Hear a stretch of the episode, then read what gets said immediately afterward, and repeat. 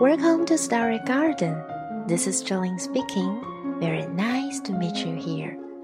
Hello，各位亲爱的小伙伴们，大家好，欢迎再次来到故事花园。我是 Jolin，每个周六故事花园与你温情相伴。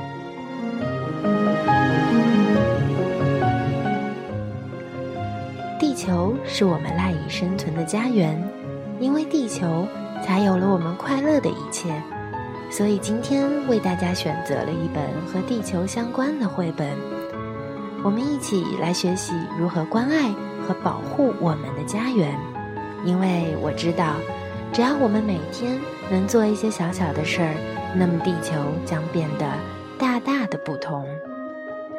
在听绘本前，亲爱的小伙伴们，让我们一起轻轻地闭上眼睛，来感受一下大自然的声音。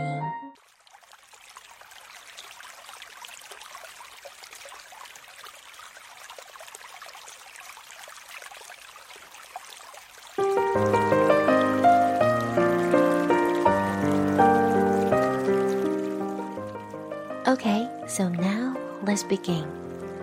The Earth Book. I take care of the earth because I know I can do little things every day to make a big difference. I use both sides of the paper and bring my own bags to the market because I love the trees and I want a house to have a place to live. I turn off the faucet while I brush my teeth and use less water for my bath because I love the fish and I want the oceans to stay blue. I take the school bus and ride my bike because I love the stars and I want the air to be clear so I can see them sparkle. I try to eat every bite on my plate and save my leftovers because I love watching things grow and I want there to be enough food for everyone.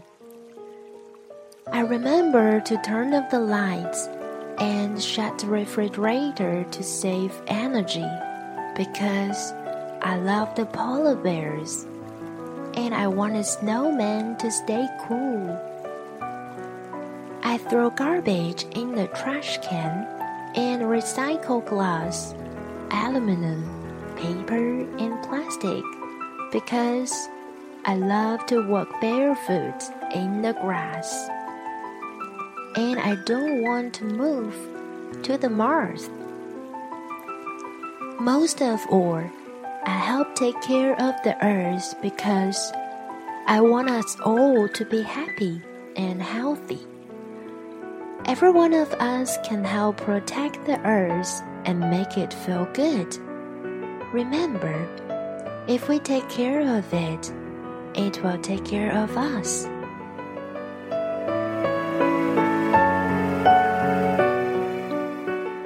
好了，以上就是绘本的全部内容。 在绘本的最后一页，大家可以看到十件保护地球的事情，你能做几件呢？可以在留言里告诉我哦。做小小的事，筑大大的梦，地球因你而不同。Good night，爱你的 Jolin，See you next time。